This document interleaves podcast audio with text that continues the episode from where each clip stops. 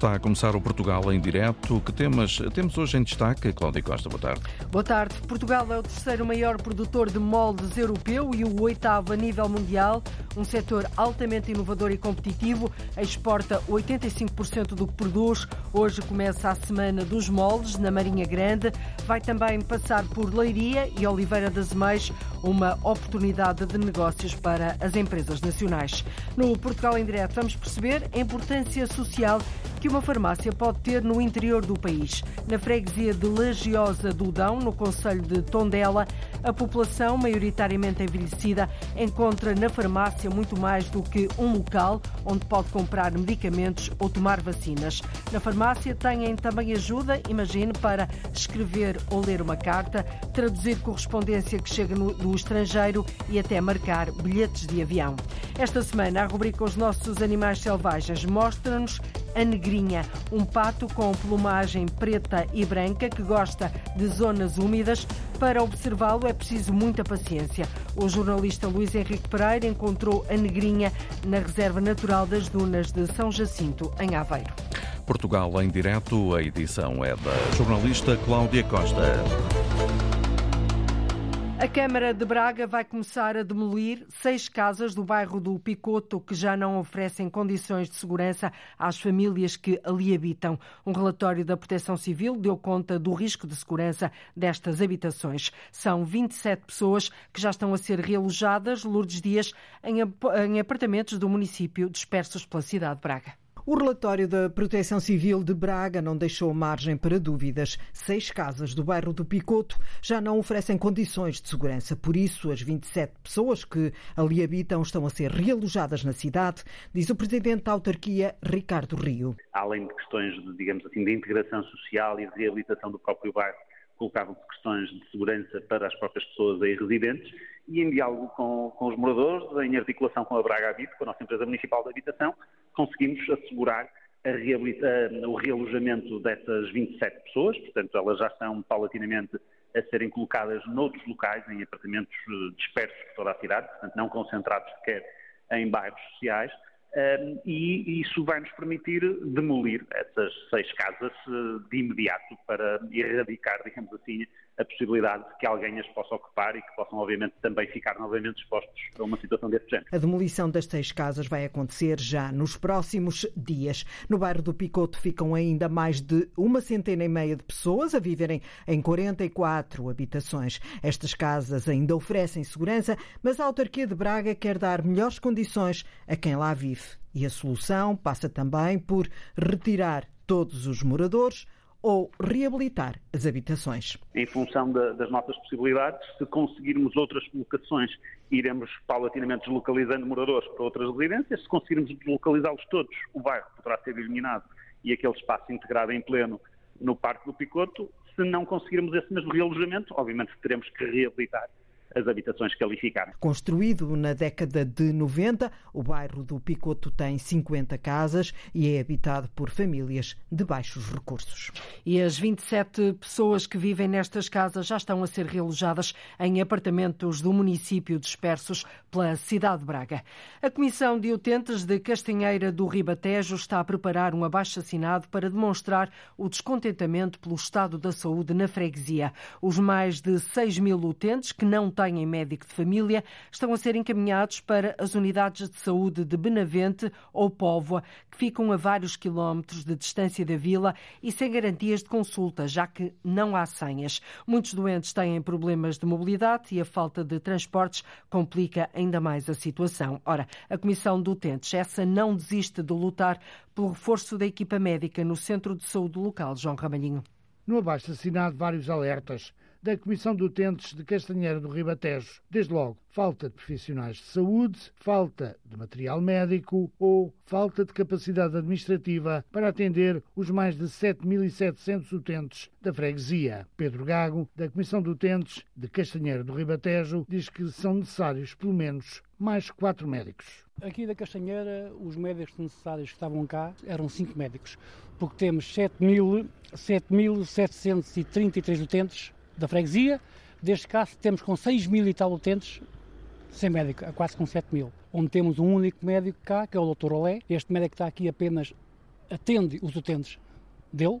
Estes utentes são mandados para o Centro de Saúde da Pova Santiria e são mandados para o Centro de Saúde de Benavente. Dá uma média de 20 e tal quilómetros, há quase 30 quilómetros daqui a, a Benavente, pelo menos a Benavente. Sim, não há mais transportes. O único, a única carreira, se não me engano, que eles têm daqui para Benavente e as consultas é à noite, quase todas, uh, a única carreira que eles têm aqui é às 20 da noite. Um pesadelo é o que diz Carlos Bernardes, utente do Centro de Saúde de Castanheira do Ribatejo, que está sem médico de família há três anos. Desgostoso e muito difícil. Eu e a minha mulher somos diabéticos. A nossa médica foi-se embora há três anos. Daí para cá nunca mais tivemos médico de família. Não vou, não vou para a pobre, já não tenho transporte. E depois não sei se tenho consulta, se não tenho. O regime de acesso sem as habituais senhas, também não ajuda, acrescenta Pedro Gago, da Comissão de Utentes de Castanheiro do Ribatejo. Estão a mandar para a Pova de Santiria e para Benavente os utentes que não têm médico de família, sem marcação de consulta. Os utentes vão à toa, vão para lá às 7 da manhã e às 6 e estão lá até às 8 da noite, não podem sair porque não há senhas. Se a pessoa sair, perde a vez. A Comissão de Utentes foi informada, entretanto, que os doentes sem médico de família, em Castanheiro do Ribatejo, já podem recorrer às consultas de atendimento complementar das 18 às 22 no Centro de Saúde de Vila Franca de Xira. Uma boa notícia, diz Pedro Gago, da Comissão de Utentes, mas acrescenta: é necessário garantir que não é apenas uma experiência. Se abrir o CATS em, em Vila Franca de Xira, eu acho que resolve o problema, mas é assim, não é abrir o CATS e estar ali à experiência por um tempo, mas sim abrir o CATS para funcionar. Não temos esta garantia se vai seguir, se não vai seguir, ponto, ainda é uma coisa que está em estudos. A reabertura do CATS de Vila Franca de Xira poderá ajudar, mas a Comissão de Utentes de Castanheira do Ribatejo não desiste de lutar pelo menos por mais quatro médicos no centro de saúde da freguesia. E por isso avança com um abaixo assinado que será entregue ao Ministro da Saúde, ao Presidente da República, Primeiro-Ministro e Administração do Agrupamento de Centros de Saúde Estuário do Tejo. É um pesadelo, diz esta comissão de utentes. Mais de 6 mil pessoas de Castanheira do Ribatejo não têm médico de família. A Câmara de Lisboa quer avançar com a fiscalização de matrículas de viaturas que circulem na Baixa da cidade através de câmaras de videovigilância. Em causa estão os carros que não param no centro, mas circulam por aquela zona, tendo outro destino. Depois do anúncio do alargamento do sistema de videoproteção na capital, que conta atualmente com 33 câmaras, e prevê um total de 242 dentro de dois anos para vigiar a segurança das pessoas. O autarca Carlos Moedas anuncia agora que quer instalar câmaras de vídeo, mas para controlar o trânsito na Baixa Arlinda Brandão. São câmaras de vídeo que vão registar todas as viaturas que estejam em circulação. Fixam as matrículas. O presidente da Câmara de Lisboa, Carlos Moedas, diz que é uma videovigilância para tirar carros do centro da cidade. Aqueles que são residentes ou que vêm fazer compras à baixa ou que vêm trabalhar à baixa podem vir à baixa. Aqueles que só iriam passar pela baixa não vão poder passar pela baixa e isso nós só podemos fazer com as câmaras que, vão identificar as matrículas, porque eu neste momento já definimos a quinta circular até já demos indicações àquelas apps que toda a gente utiliza, como a Google ou o Waze, para as pessoas não passarem pelo centro da cidade. Mas eu não consigo ter polícia a parar todas as pessoas. Carlos Moedas anuncia a instalação de câmaras vídeo na via pública para confirmar quem vem para a Baixa só de passagem, sem sequer parar, só para atravessar a cidade.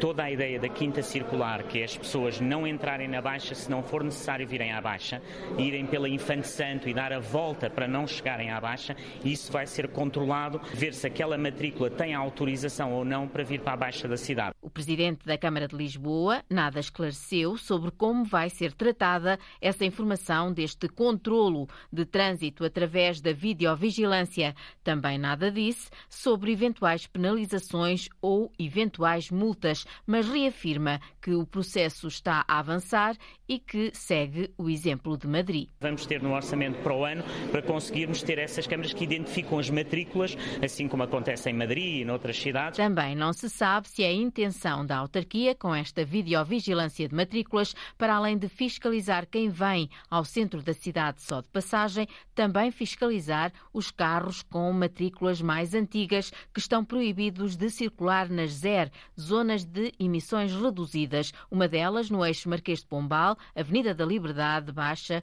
e Terreiro do Passo, para os carros com matrículas anteriores ao ano 2000. O próximo passo será então avançar com a videovigilância, mas para tirar carros da Baixa de Lisboa.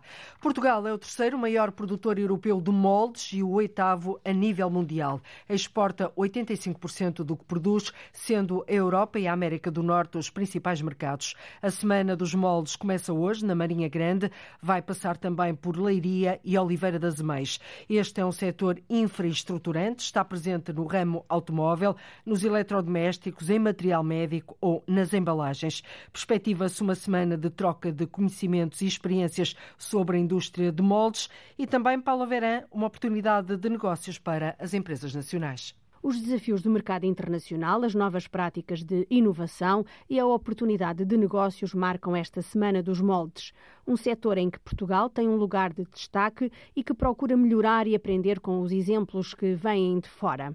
Por todas estas razões, Manuel Oliveira, secretário-geral da Associação Nacional da Indústria de Moldes, não tem dúvidas em dizer que esta é uma oportunidade única para as empresas. É, por assim dizer, um setor infraestruturante ou seja, para dar um exemplo, sempre que nós entramos, num, por exemplo, num automóvel, que é o nosso maior cliente, e tudo o que vemos, aquelas peças que são feitas, nomeadamente em plástico, têm por trás um molde que deu origem à mesma. E é aí que as nossas empresas uh, operam e trabalham a nível global. E, portanto, hoje em dia é um setor uh, altamente reconhecido a nível internacional. Somos, o, ao nível dos moldes de injeção para plástico, somos o terceiro maior produtor europeu e o oitavo a nível mundial. Mas estes moldes são usados em que setores? O, automóvel é o, mais relevante hoje em dia, que cobre mais de 70% da nossa produção, mas áreas como a embalagem, como os dispositivos médicos, como os eletrodomésticos.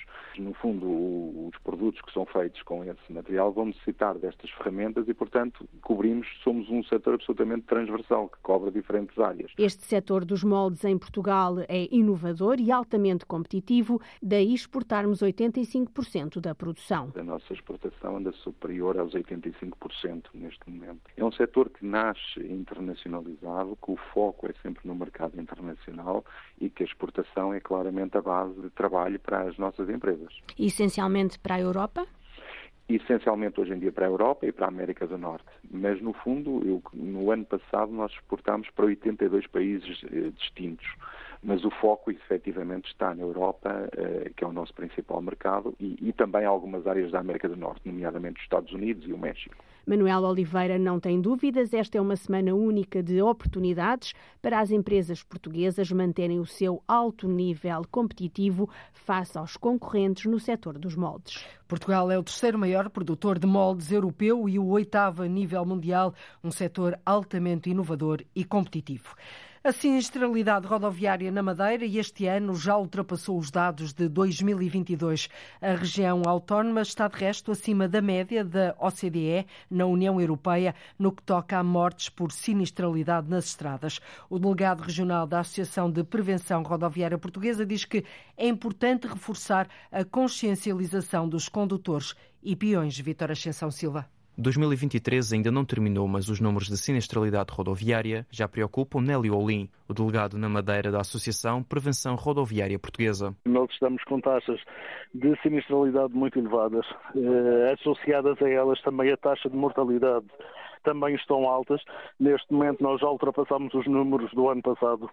Eh, lamentavelmente, muita dessa mortalidade também é associada a condutores de veículos de duas rodas. Há muitos motociclistas envolvidos em acidentes rodoviários. O álcool, o excesso de velocidade e o uso do telemóvel são as principais causas por trás dos acidentes. Tem como resultado estas elevadas taxas de sinistralidade. Claro que, pontualmente, existem outros motivos com um percentual mais baixo, que também contribuem eh, para eh, estes números, portanto, mas os essenciais eh, são eh, precisamente este. Para reforçar a consciencialização nos condutores e peões, Nélio Olim diz que a Prevenção Rodoviária Portuguesa na Madeira tem preparado uma exposição que vai percorrer toda a região. Neste momento estamos a preparar um conjunto de estruturas eh, e de simuladores e de material de exposição através dessas ações, tentar chegar a toda a população com campanhas de sensibilização junto das escolas, junto dos organismos, das forças vivas de cada um desses municípios, das associações, das casas do povo, eh, para que eh, dessa forma seja possível que a mensagem passe por todos eles. A travessia desta exposição pelos Conselhos da Madeira tem início previsto para o final de março de 2024. Para o próximo ano está assim preparada uma exposição itinerante para lembrar que a prevenção nas estradas é decisiva. Parece inevitável, vai ser chumbada a proposta de orçamento de Estado do Governo dos Açores, que começa hoje a ser discutida em Ponta Delgada. A discussão está marcada, de resto, para esta tarde. A consequência, neste caso, não é a queda imediata do Governo de coligação liderada pelo PSD, já que a lei, no caso desta região autónoma, prevê que seja apresentado um segundo orçamento. Mas tudo aponta, Pedro Moreira, para que o Governo açoriano veja assim chumbada a primeira proposta no Parlamento Regional. O chumbo parece certo e não se vislumbra como pode ser evitado. Ao contrário de outros orçamentos, os partidos desta vez abriram o jogo antes de começar o debate. Possíveis negociações nas próximas horas e o debate em si podem não servir de nada. A discussão começa com o resultado já anunciado: 27 votos a favor, 28 contra, duas abstenções.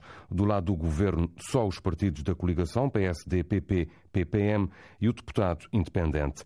Contra, uma vez mais, a oposição de esquerda e, como novidade desta feita, a iniciativa liberal. PAN e Chega abstêm-se. O executivo de José Manuel Bolheiro perde assim o apoio parlamentar existente até agora e que permitiu a aprovação dos três primeiros orçamentos desta legislatura. Ora, para o documento passar, é preciso que dois votos mudem de posição, o que nesta altura não parece provável. E se é verdade que a conta do chumbo foi feita antes da crise política nacional ter arrebentado, continua-se sem perceber como é que essa mesma crise política pode evitar uma outra, mas agora regional.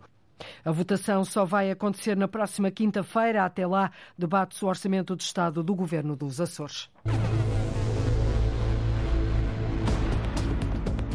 Há quem faça mais do que comprar medicamentos na farmácia da Logiosa. Já nos sucedeu várias vezes, temos que ajudar uh, pessoas a, a, redigir uma carta, a ler uma carta, a traduzir algo que vem da Alemanha. Portugal em Direto vai daqui a pouco conhecer o papel desta farmácia de proximidade na cidade de Tondela. Aqui tão perto de nós é muito importante.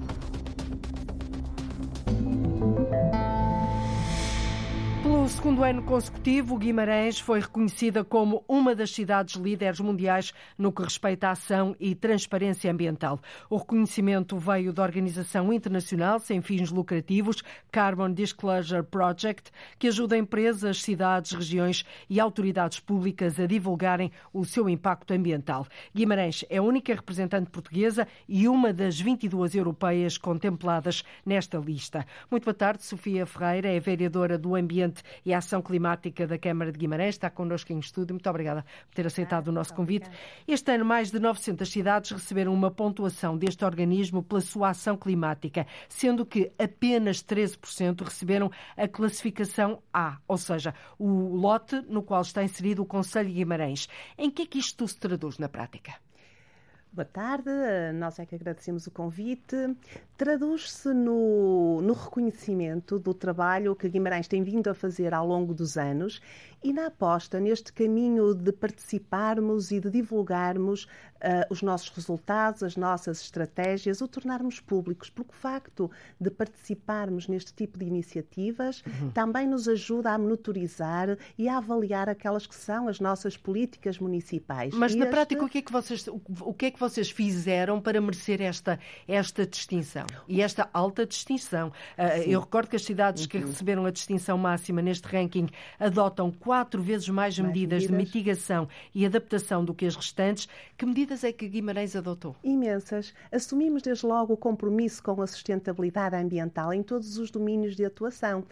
Uh, e posso referir, por exemplo, na área do transporte público, que é uma área onde estamos a apostar imenso, quer em termos de investimento. Aliás, nós passamos no, com esta nova concessão, que dura um ano, uh, de uma frota em que tínhamos um autocarro, um veículo elétrico, e hoje temos 26 autocarros elétricos. Ou seja, temos vindo ao longo destes últimos anos a implementar um conjunto de projetos que se traduzem depois em resultados concretos e que são reconhecidos quando nos sujeitamos é e se nos submetemos a, a esta monitorização. Por outro lado, nós também fomos este ano, Guimarães foi em 2023 eh, eleita pela Comissão Europeia como uma das 100 cidades eh, que assumiram um compromisso para a neutralidade climática hum. em, 2000, em 2030.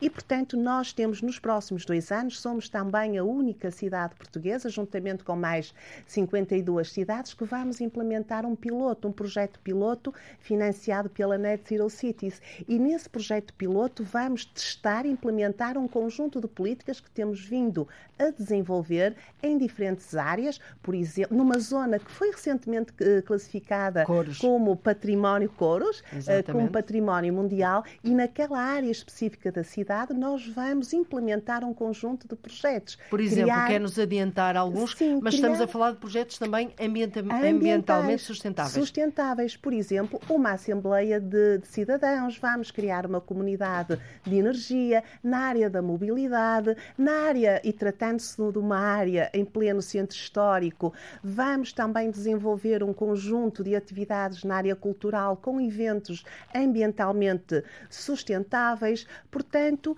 por exemplo, também uma área que nos é muito querida, em que temos vindo a investir, uh, o combate à pobreza energética. Uhum. O município investiu ainda recentemente uh, um valor muito significativo, na ordem de 5 milhões de euros, na, na reabilitação de prédios uh, em bairros sociais. Esse é um trabalho que vamos prosseguir, porque estamos... E este trabalho, todo esse trabalho todo que agora está a enumerar trabalho... foi alvo desta, desta é, distinção. É, é, Portanto, já falou aqui dos bairros sociais, bairros já sociais. falou também da, dos autocarros, passaram de um autocarro elétrico para 26, para, para 26, 26, e vamos iniciar, desculpa ainda, agora em 2024, Guimarães, o transporte Desporto, flexível em que a frota é 100% elétrica, porque a área do transporte público... O que é isso, o transporte flexível? A pedido? É, é o transporte a, a pedido, pedido, que vai complementar a oferta regular de transporte público. Portanto, há uma aposta clara claro. no município uhum. na área da sustentabilidade ambiental e, portanto, e esta aposta reflete-se depois em todas as nossas áreas de atuação. A área da educação ambiental, onde temos vindo também a fazer uma aposta muito significativa, que é determinante para o envolvimento. Sem pessoas envolvidas, sem os cidadãos comprometidos, não, nada, não, não é? temos sucesso, não é? Na, no uh, caso do desporto, uhum. por exemplo, senhora Sim. vereadora, Guimarães, uhum. desporto carbono zero, um, é uma iniciativa pioneira, Sim. vai envolver 55, 55 clubes do Conselho e mais de 7 mil atletas federados das mais diversas modalidades, com o objetivo de garantir a neutralidade carbónica até 2030. Isto uh, vai mesmo acontecer? Claro que sim, não é? É? Ah, uma das não áreas. É não, não, é fácil. é uma área que estamos a trabalhar e com uma, um dos parceiros do município, que é o Laboratório da Paisagem. Aliás, que é um exemplo de como o município também investe na área da investigação para a sustentabilidade ambiental e o desporto é, sem dúvida, uma das áreas fundamentais. E temos vindo a trabalhar com os clubes e vamos concretizar agora no próximo ano este ambicioso projeto. Não é fácil, mas há uma característica que não é só de Guimarães, mas eu estou aqui a representar Guimarães, que é o orgulho dos guimaranenses fazerem parte dos processos de, de mudança. Uhum. E por isso este envolvimento, e aqui nesta, nesta área da, do ambiente, da sustentabilidade ambiental, é determinante. E o desporto, sem dúvida, uhum. é daquelas áreas que mexe muito com todos nós. Ah, sim. E, e, em Guimarães mexe muito, não é? Em Guimarães mexe muito. muito. E, portanto, é uma área muito interessante em que temos tido uma forte adesão dos clubes, de todos eles que estão envolvidos, uh, que têm vindo já a introduzir mudanças significativas, principalmente na área dos resíduos, porque também não falei aqui da área dos resíduos, o tempo também é uhum. é pouco, mas sim. essa é até porque estamos na semana de prevenção, também na Semana Europeia de Prevenção dos Mas esse é um bocadinho evidente, não é? Por aí que se começa, mas de uma é, forma geral. Mas lá está, se hoje temos resultados muito positivos na área dos resíduos, se nós pensarmos um pouco, há muitos anos que começamos a trabalhar a área dos resíduos uhum. nas escolas e, portanto, uhum. hoje aquilo que procuramos fazer em Guimarães e cada vez de forma mais determinada é envolver a comunidade nas suas mais diferentes áreas e, portanto, na área do transporte, na área dos resíduos, na área, por exemplo, da biodiversidade, Sim. quando apostamos muito forte na, na reflorestação das nossas e no incremento da nossa cobertura arbórea, na circularidade da água. Portanto, há toda uma área que nós temos vindo a implementar projetos muito e que está concretos. a frutos, como se vê. Uh, e claro. este reconhecimento, e para fecharmos, Sim. é ainda mais importante numa altura em que Guimarães é, é candidata à Capital Verde Europeia 2026. Portanto, já estão claro a fazer aqui sim. todo um percurso,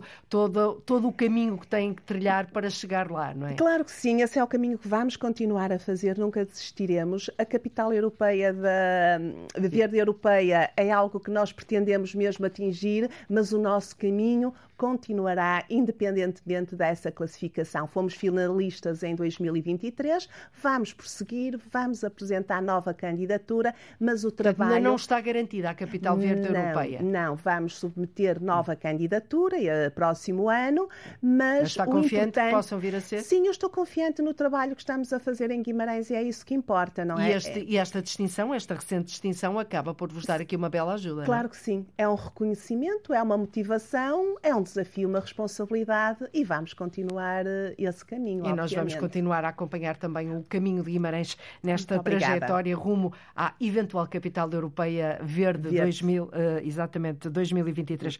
Muito obrigada, vereadora é Sofia Ferreira, vereadora do Ambiente e Ação Climática da, da Câmara de Guimarães. Até breve. Obrigada. Boa tarde.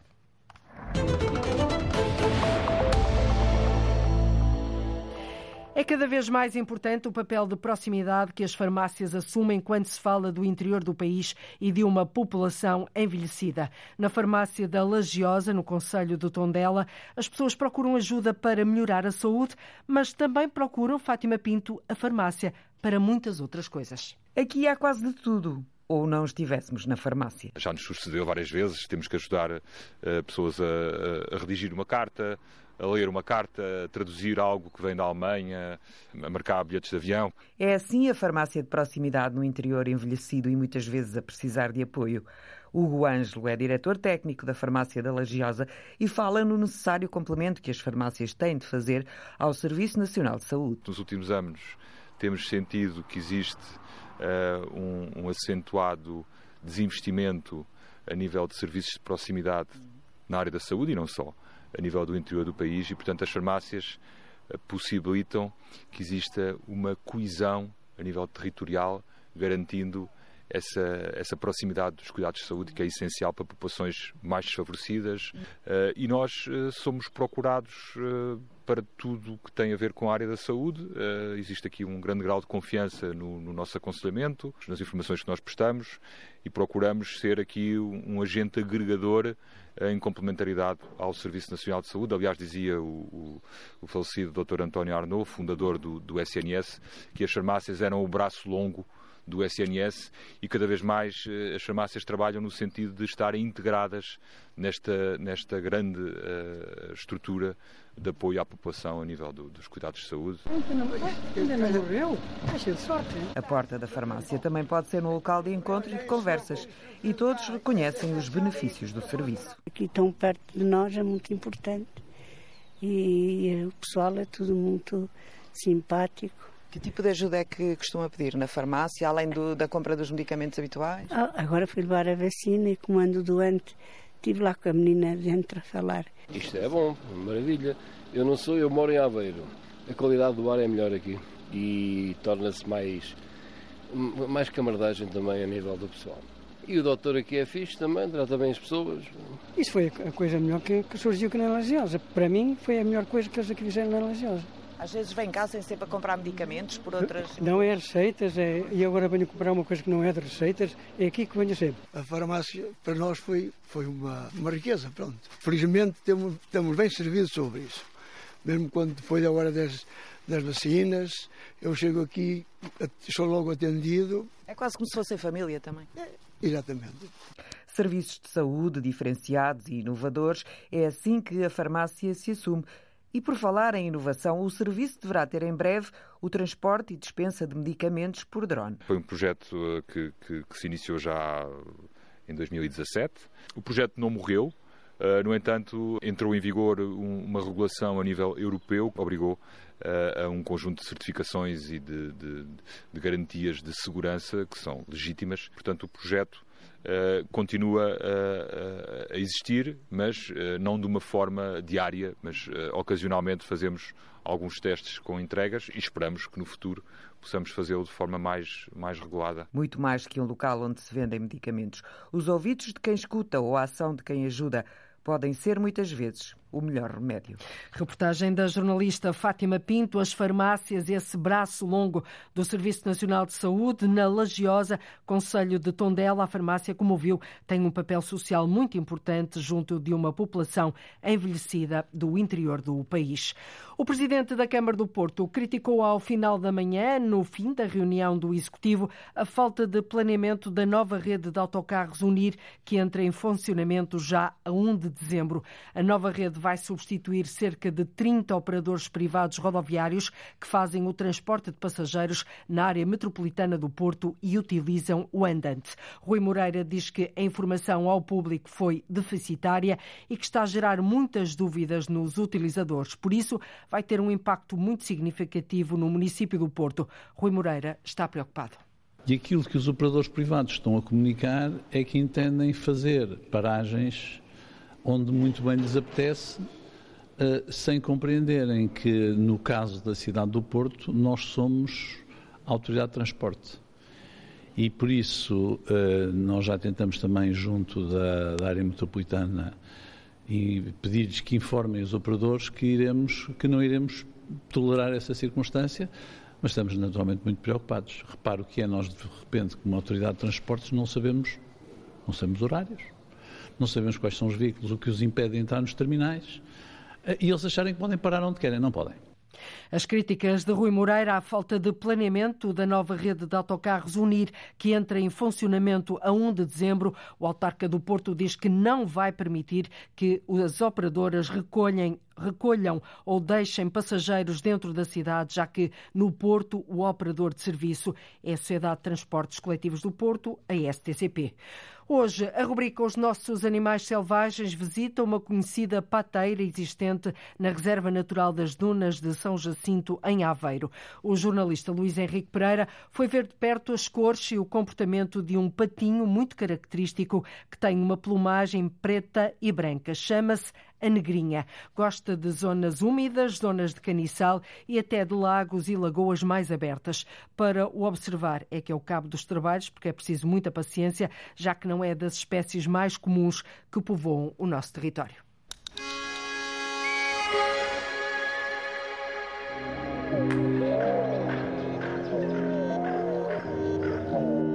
A Reserva Natural das Dunas de São Jacinto é um espaço que alberga muita biodiversidade, tanto em fauna como em flora.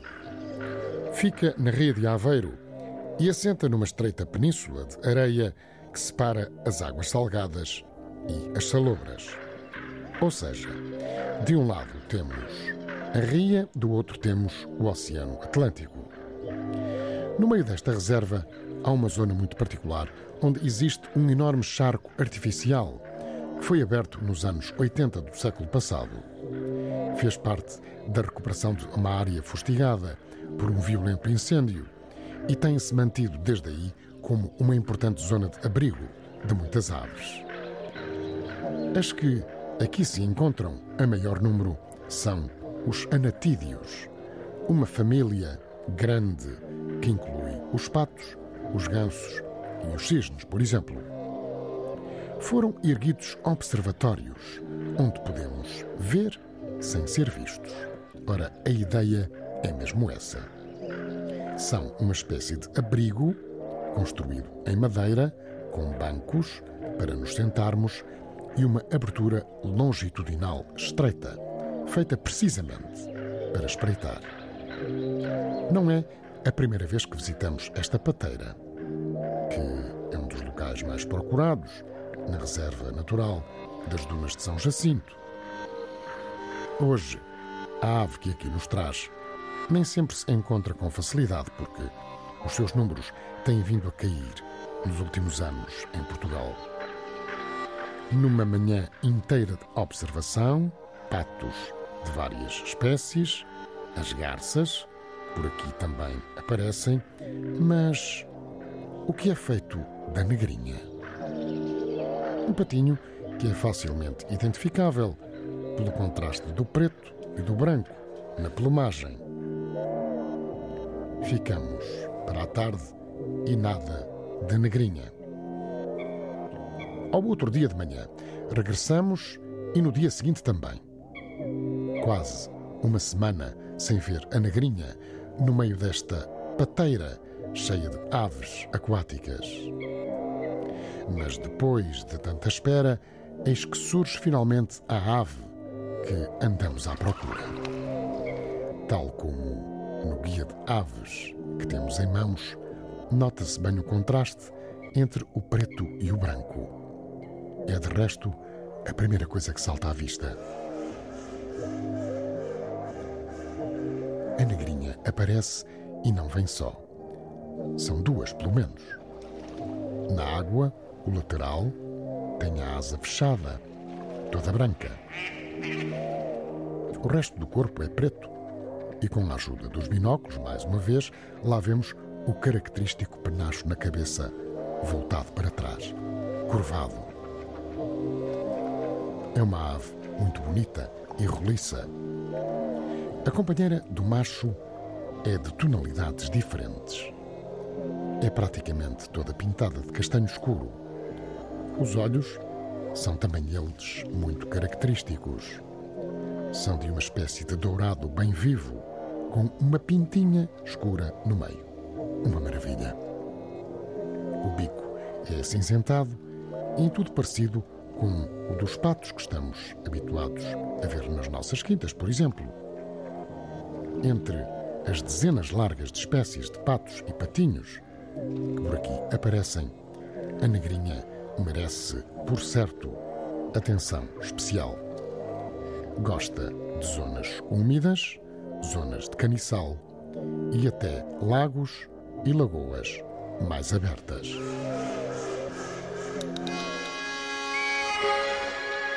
Os nossos animais selvagens é uma rubrica de Luís Henrique Pereira com sonoplastia e pós-produção áudio de Edgar Barbosa, Rui Fonseca, Rui Coelho e Cláudio Calado, uma rubrica que pode ouvir a qualquer hora na RTP Play.